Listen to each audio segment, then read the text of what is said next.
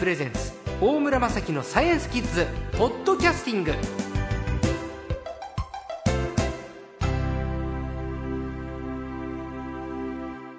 さあ今週のサイエンスコーチャー略して最高は前回に続きまして恐竜くんですこんにちはこんにちは。よろしくお願いしますよろしくお願いします。恐竜くんは、えー、恐竜大好きで、16歳の時にカナダに単身で留学したっていう、なかなかね、キッズたち何年か後に、お父さんお母さん、カナダ行ってきますってなかなか言えないよね。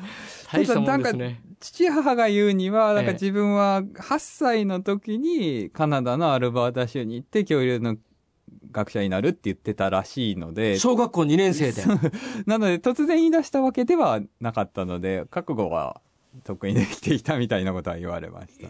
きっかけは、はいえ、もうちっちゃい頃から恐竜好きだったんですか？6歳の時に最初に6歳恐竜にはまって、もうそこからはずっと一番好きなものは恐竜というのが変わらずで。で、あの、その自分が8歳の時になんでカナダ、アルバータなのかっていうと、あの、幕張メッセの恐竜博というのがちょうどその時に始まったんですけど、それが最初の90年の恐竜博がカナダ、アルバータ州の恐竜っていうタイトルで、もうその影響で すごくわかりやすく。で、あとはもう本当にその勢いだけで気がついたらアルバータまで行っていたっていうような経歴です。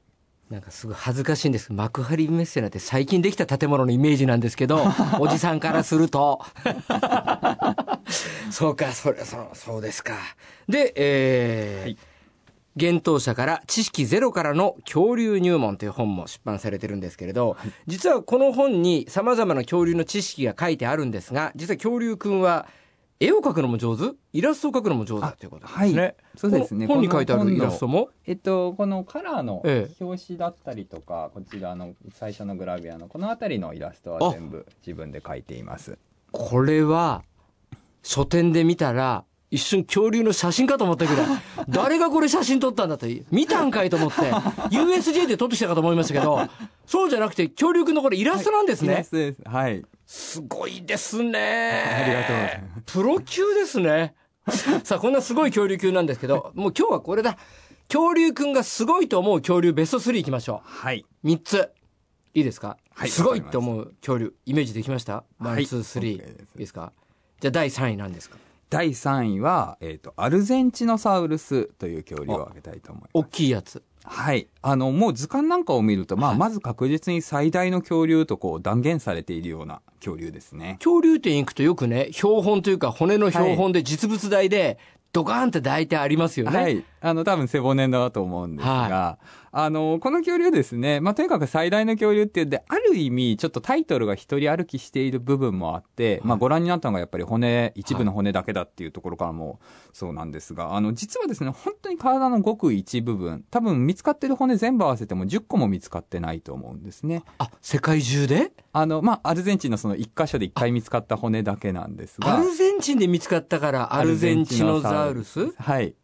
ちなみにあの、日本のサウルスという恐竜もいます。日本のサウルスもいるんですか？いるんです。はい。そだから結構国のタイトルがついてる恐竜っていうのはやっぱりいるんですが、ただあの、この恐竜はもう本当に一体分の、しかも、まあ恐竜の骨って全身で250個とかの骨でできてるんですが、そのうちのたった10個ぐらいしか見つかってない、要は全体像はほとんど分かってない恐竜なんそです、ね。れで世界最大の恐竜ってなってる。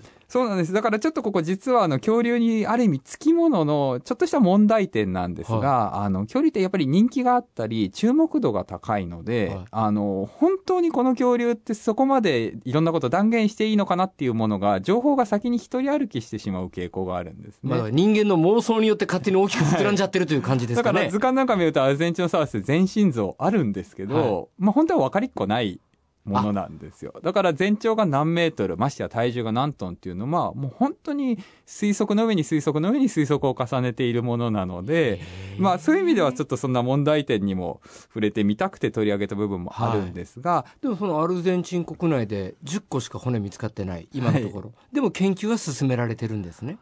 まあ、ただ、正直現時点ではこれ以上、あこれ自体から得られる情報っていうのはもう限界なので新しい発見に期待されるというところですじゃあね。どこかの国で、どこかのサウルスで、はいアルゼンチノサウルスのイメージできる骨よりももっと大きい骨が見つかったら、アルゼンチノサウルスを抜くかもしれないですね。はい、その可能性はもう十分あると思います。なるほど。そういうのはなんか夢が膨らんでいいですね。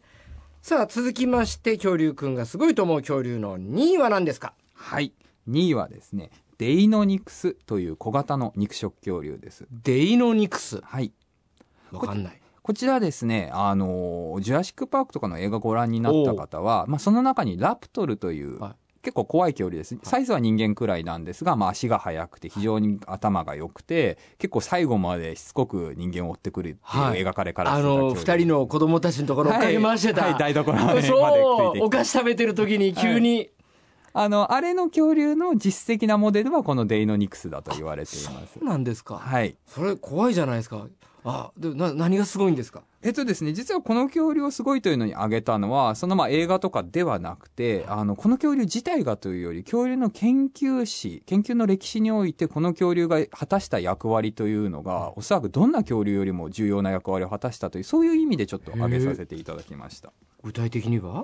鳥が恐竜から進化したというのはもう今では定説になっているんですが、この鳥が恐竜から進化したというのを結構決定づける恐竜でもあったんですね。おで、あの、この恐竜が要はそれまで、まあ、恐竜っていうのは、今の爬虫類と同じように、まあ、体温を自分で調節できなくて、体が大きくなりすぎて時代についていけなくて滅んだ。言ってみれば、生き物としては、あの、失敗した生き物だったみたいな、そんな偏見が非常に強かったんですが、まあ、この恐竜が出てきたことで、恐竜は全然イメージと違ったじゃないかと。で、さらに鳥が恐竜から進化したっていうことは、絶滅した生き物じゃなくて、恐竜ってちゃんと生き物として今生きてる鳥を使って研究できるじゃないかとなったら、もう世界中の主に若手を中心に、恐竜研究これからがまさに面白くなる時代じゃないかということで、うん火つけたのがこの恐竜だったんですなね。るほど。だからもうほぼこの恐竜の発見以前と以後で恐竜の研究を完全に二分してしまってもいいぐらいに、もう完全にこの恐竜がターニングポイントなので、もうおそらく歴史に名前が残り続ける恐竜なんですね。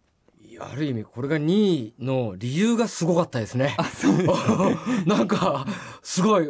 デイノニクス、覚えました。はい。さあ、すごい恐竜1位は？はい。1位はですね、またしてもなんですん？が、ティラノサウルスです。きだ、好きな恐竜、はい先週の1位もそうだし、はいすごい1位もティラノサウルス。はい。これも迷いませんでした。あ、はい。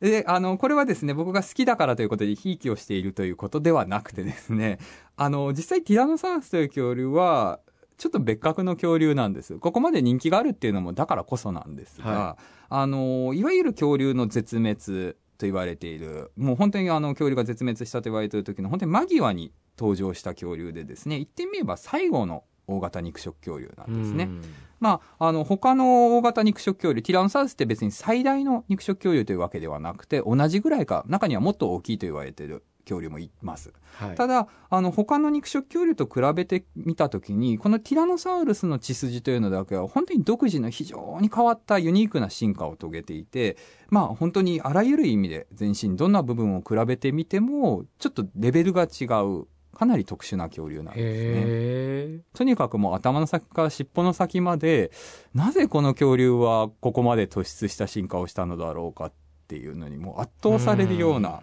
そんな特徴を持った恐竜ですね。この間、金沢から福井まで行ったら、はい特急ダイナ総合っていうのがありました。恐竜ですよ。はい、福井はね、恐竜に力入れてますからなるね。ほど、わかりました。もう時間ですね。いや、恐竜くんとはなんかこれが、なんか始まりでまたお会いできそうな気がしてきました。あ、本当ですか？楽しみに。ぜひまた番組に遊びに来てくださいね。はい、ぜひお願いします。はい、今週の最高は恐竜くんでした。ありがとうございました。ありがとうございました。